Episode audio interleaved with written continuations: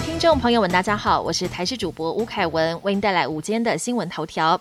天气资讯，各地多云到晴，华东纵谷有连续出现三十六度高温几率。不过气象局提醒，午后西半部地区、东北部、东部山区有局部短暂阵雨，云林以南降雨范围更广，平地山区都有降雨几率，要留意短延时强降雨发生。另外，周三开始，太平洋高压退出台湾，将转为低压影响的天气形态，天气会更不稳定，午后容易有强对流发展，出门要记得携带雨。语句。台北市卫市场夜市摊商大规模接种疫苗，第一阶段今天就会告一段落。预计今天打完之后，还会剩下约五千剂疫苗，规划投入第二波市场接种计划。而指挥中心日前宣布，十三号起全台为解封，但不包含幼儿园。台北市昨天却喊出将开放公共托育中心，被外界质疑逆时钟。台北市副市长黄珊珊表示，因为北市府现在帮公托的老师们施打疫苗，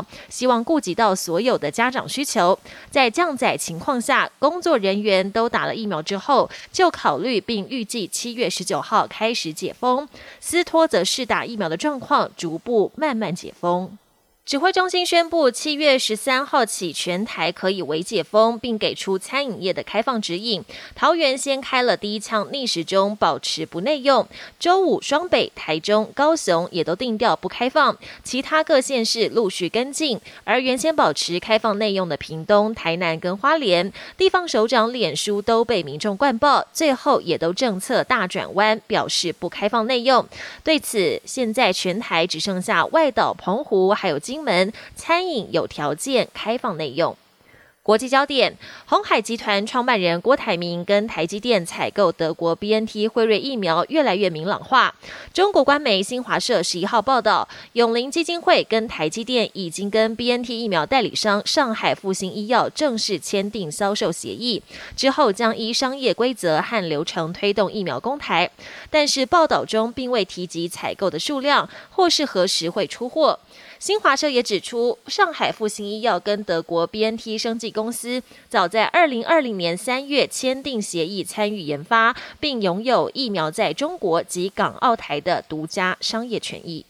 美国跟加州发生野火灾情持续好几天，由极端气候引发的严重干旱跟天气炎热，加州贝克沃斯的山林大火不断延烧，不但火场范围扩大到九十八平方公里，直到周六十号火势仍无法控制，甚至在北加州的田纳特，民众还在火场周围拍到了火龙卷，场面触目惊心。温布顿网球公开赛女双决赛十一号上演奇迹似的逆转秀，我国好手谢淑薇跟比利时搭档梅唐斯历经两个半小时苦战，惊险击败俄罗斯组合。这不但是谢淑薇连续两届在温网摘下后冠，同时也是她生涯第三座温网跟第四座大满贯的女双冠军。本节新闻由台视新闻制作，感谢您的收听。更多内容请锁定台视各节新闻与台视新闻 YouTube 频道。